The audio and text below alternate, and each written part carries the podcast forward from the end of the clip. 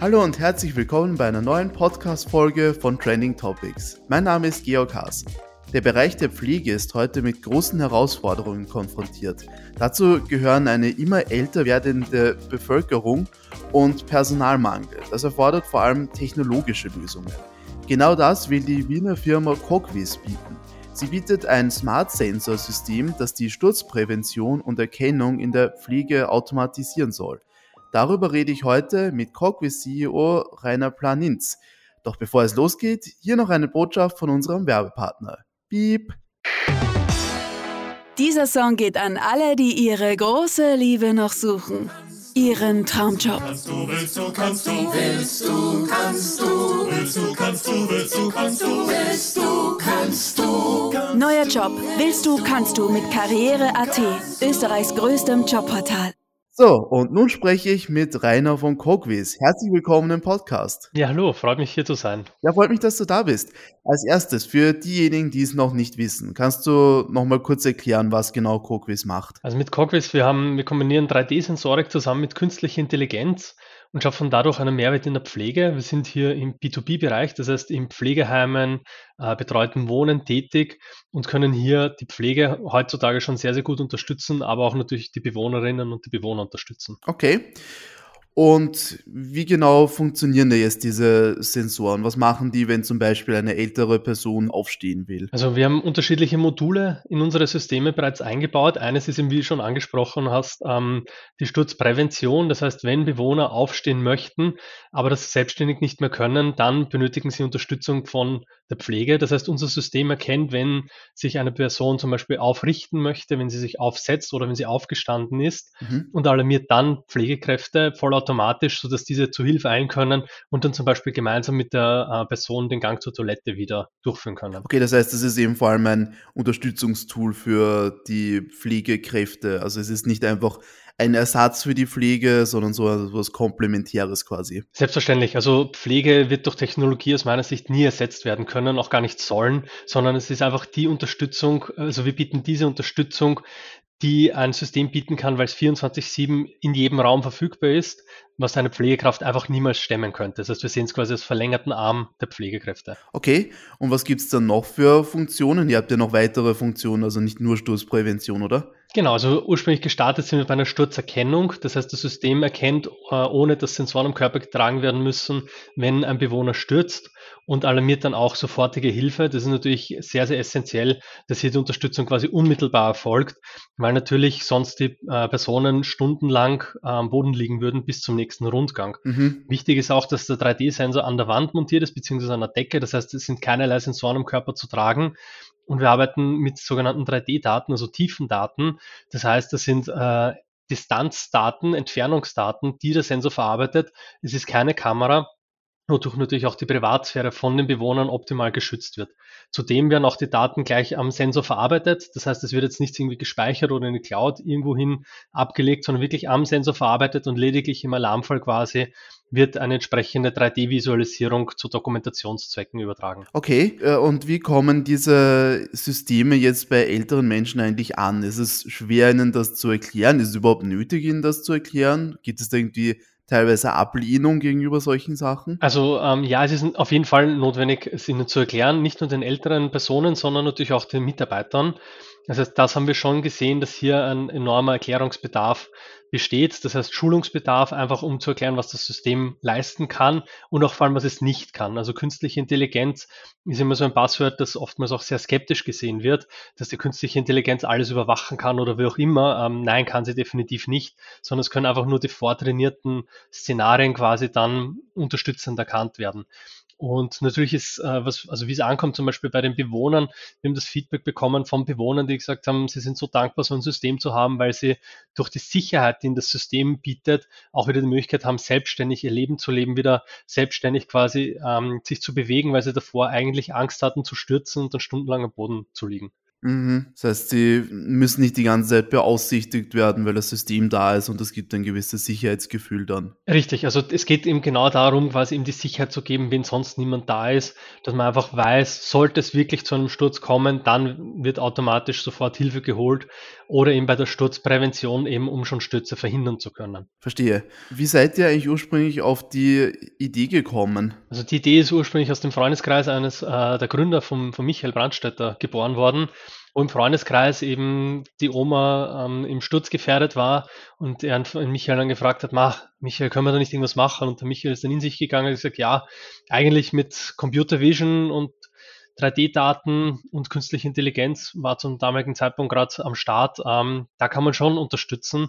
Und das war eigentlich der erste Use Case, eben die Sturzerkennung quasi. Wir haben uns dann natürlich sehr schnell weiterentwickelt, äh, seitdem wir am Markt sind, dass wir auch die Sturzprävention eingebaut haben und befinden uns jetzt gerade auch in unzähligen Forschungsprojekten, wo wir auch weitere Use Cases ähm, in Zukunft implementieren werden, wie zum Beispiel bei Demenz, das wir unterstützen können. Das ist natürlich auch ein Riesenthemengebiet, dem wir uns widmen werden. Okay. Und wo findet jetzt eure Lösung eigentlich besonders viel Anwendung? Ist das eher in privaten Haushalten oder ist das eher flächendeckend in den Pflegeheimen schon? Also es ist zurzeit fokussieren wir auf den B2B-Markt, das heißt auf Pflegeheime. Ähm, betreutes Wohnen ist auch ein, ein, Punkt, wo wir uns noch stärker einsetzen möchten, äh, vereinzelt Krankenhäuser, Rehabilitationseinrichtungen, aber prinzipiell ähm, die stationäre Pflege. Wir haben in Österreich gestartet mit dem Pro Produkt. Ende 2017 sind wir da am österreichischen Markt eben ähm, durchgestartet und mit Stand heute sind 13 Prozent der Pflegeheime, der österreichischen Pflegeheime bereits unsere Kunden verwenden bereits unsere Lösung. Mhm. Und ist da die Installation kompliziert, das zu machen? Ist das aufwendig? Ähm, die Installation ist jetzt nicht sonderlich kompliziert. Äh, was wir benötigen, ist ein Stromanschluss. Das heißt, ähm, ein Strom, der Sensor wird quasi mit Strom betrieben. Wir bieten auch die Möglichkeit an, den Sensor Sensor in WLAN zu integrieren, bieten aber auch eine SIM-Karte an. Das heißt, standardmäßig sind alle Geräte quasi, sobald sie mit Strom versorgt sind, sofort online und können sofort eingesetzt werden. Verstehe.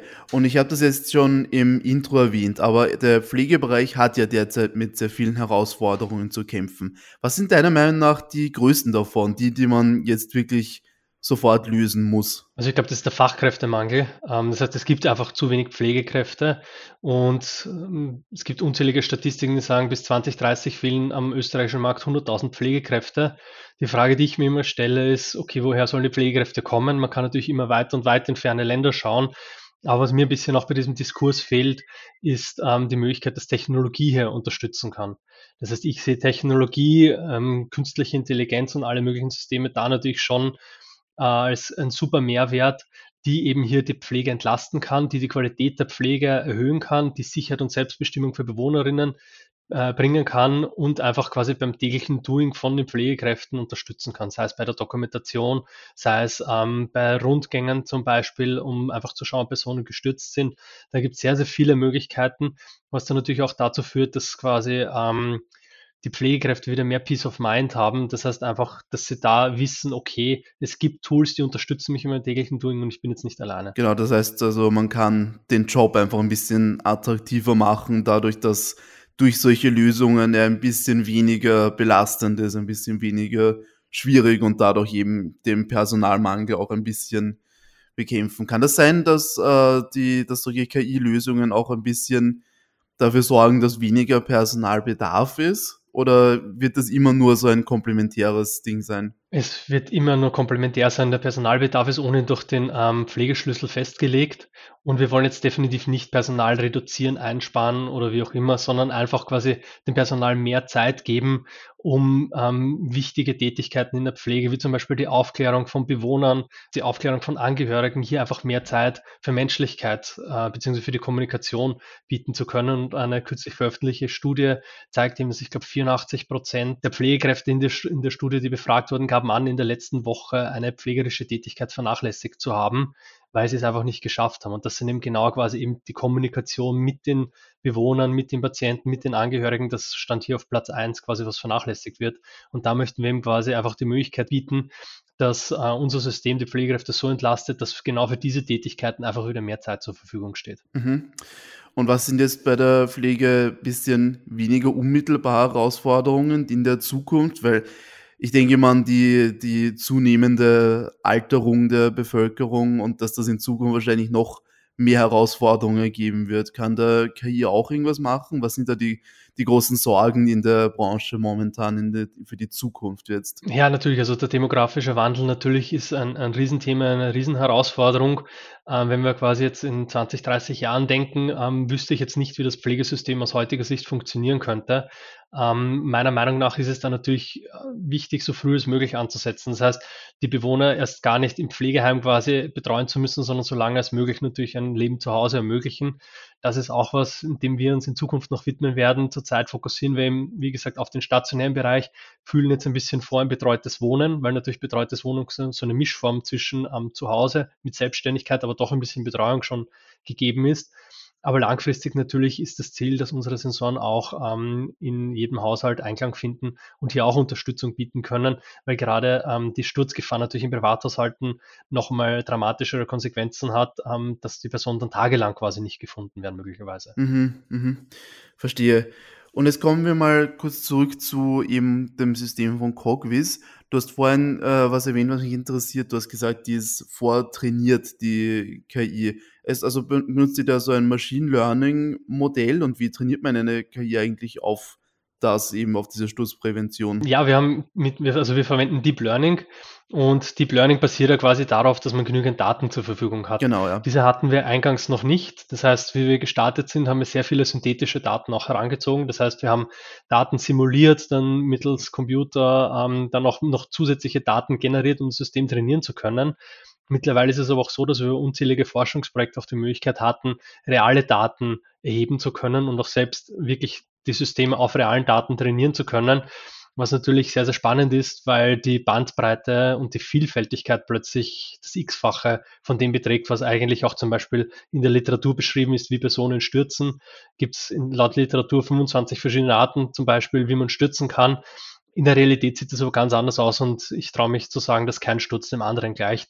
Das heißt, von dem her quasi muss das System enorm flexibel sein, um auch zum Beispiel längere Stürze, die über mehrere Minuten dauern, also dreiminütige Stürze zum Beispiel, auch, ähm, okay. Mhm. auch erkennen zu können. Genau, das sind zum Beispiel, wenn sich Bewohner auf dem Boden bücken, etwas aufheben möchten, aus eigener Kraft dann aber nicht mehr schaffen, aufzustehen und dann am Boden zu liegen kommen, ist aus unserer Sicht auch ein Sturz, weil äh, natürlich ein Mensch am Boden liegt und Hilfe benötigt. Mhm, klar. Und äh, glaubst du, kann dieses System auch bei anderen Bereichen zum Einsatz kommen, wo vielleicht auch Stürze ein Problem sein können? Zum Beispiel Krankenhäuser, denke ich gerade, oder vielleicht ähm, Heime für Menschen mit Behinderung oder vielleicht auch bei Kindern sogar? Ja, definitiv. Also eben in Krankenhäusern haben wir schon äh, erste Kunden auch. Ähm, Einrichtungen für Behinderung, mit, also für Personen mit Behinderungen haben wir auch schon ersten Kunden. Äh, zum Beispiel Epilepsie ist hier natürlich ein Thema. Wenn es auf Zuge eines epileptischen Anfalls dann zum Sturz kommt, kann man das natürlich auch schon erkennen.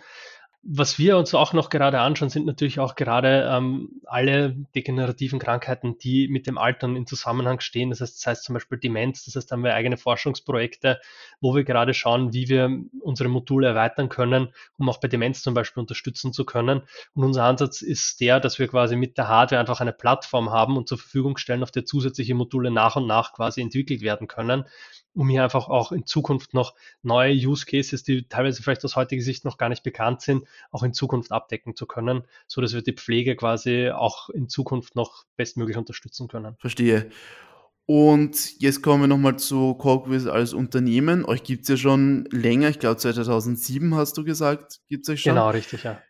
Was waren denn in eurer Entwicklung bisher, würdest du sagen, die größten Meilensteine? Da wird ja sicher viel mit Lizenzierung und mit äh, Produktentwicklung gewesen sein. Was waren für, für dich die größten Erfolge? Ja, das ist eine sehr spannende Frage. Die Firma Cogos war 2007 eigentlich noch in einem anderen Geschäftsbereich tätig, ähm, der bis 2017 weitergeführt wurde.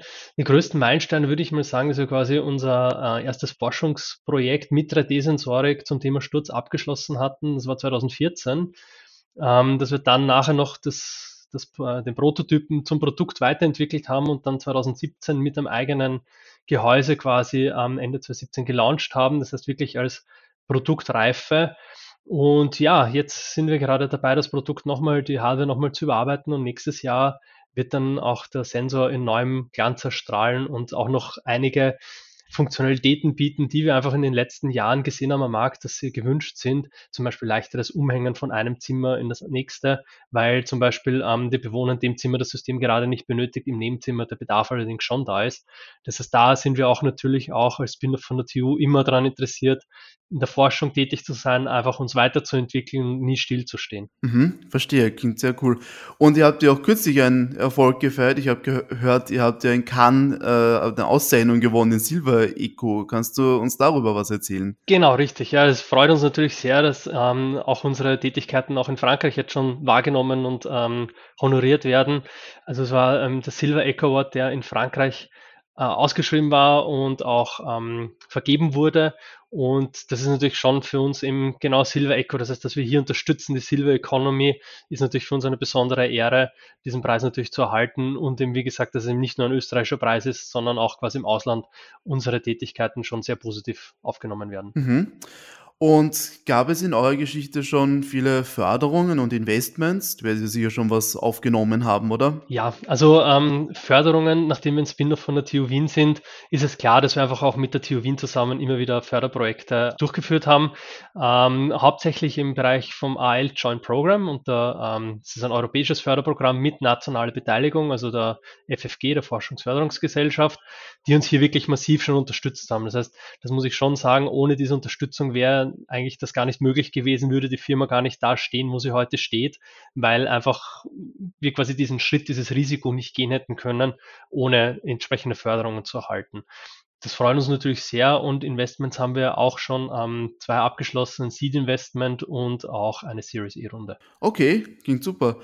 Und wie sehen jetzt eure Zukunftspläne aus? Gibt es jetzt noch irgendwelche weiteren Produkte, an denen ihr arbeitet? Gibt es noch irgendwelche Expansionspläne, die ihr momentan habt? Ja, selbstverständlich. Also wir haben große Pläne. Ähm, einerseits natürlich die Produktentwicklung, dass wir einfach neue Module entwickeln, dass wir einfach zum Beispiel auch bei Demenz unterstützen können.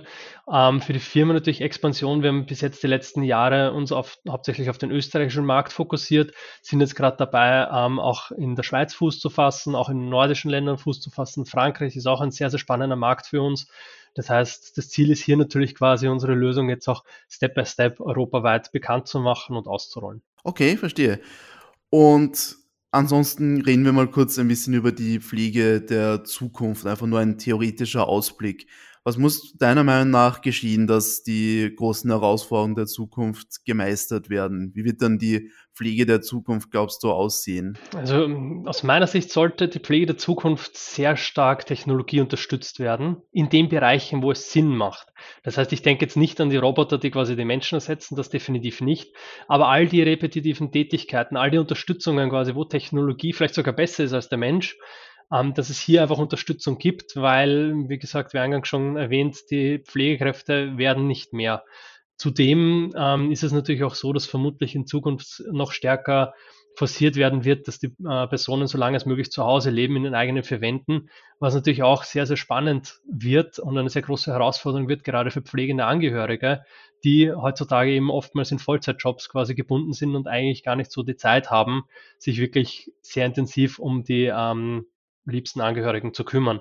Das heißt, auch da sehe ich aber auch die Möglichkeit quasi, dass Technologie vielleicht einfach beide Seiten unterstützen kann. Das heißt, einerseits natürlich die Betroffenen selbst, sei es jetzt in der, im Pflegeheim als auch zu Hause, aber natürlich auch die Angehörigen, die Pflegekräfte, die einfach unterstützen möchten. Und ähm, wir haben zum Beispiel schon gesehen, dass man wirklich sehr, sehr viel machen kann und dass einfach die Technologie sehr viel bieten kann. Zum Beispiel haben wir gesehen, dass äh, unser Sensor schon im Pflegeheim die Anzahl der Stürze um über 50 Prozent reduzieren konnte. Und wir haben seit Beginn unseres, äh, des Einsatzes unseres Systems schon mehr als 50.000 Stürze erkannt. Das heißt, wir haben 50.000 Mal Personen in Not lang schon helfen können, was uns natürlich massiv freut. Ja, sehr cool. Da, hoffentlich wird sich diese Zukunftsvision bewahrheiten. Erstmal vielen Dank für diesen Einblick in Coquiz. Vielen Dank für das Gespräch, Rainer. Danke dir, hat mich sehr gefreut. Ja, mich auch. Das war Rainer Planintz, CEO von Coquiz. Damit sind wir zum Ende dieser Podcast-Folge gekommen. Vielen Dank fürs Zuhören und schaltet auch das nächste Mal wieder ein, wenn wir spannende Gäste bei uns im Podcast begrüßen dürfen. Bis dann!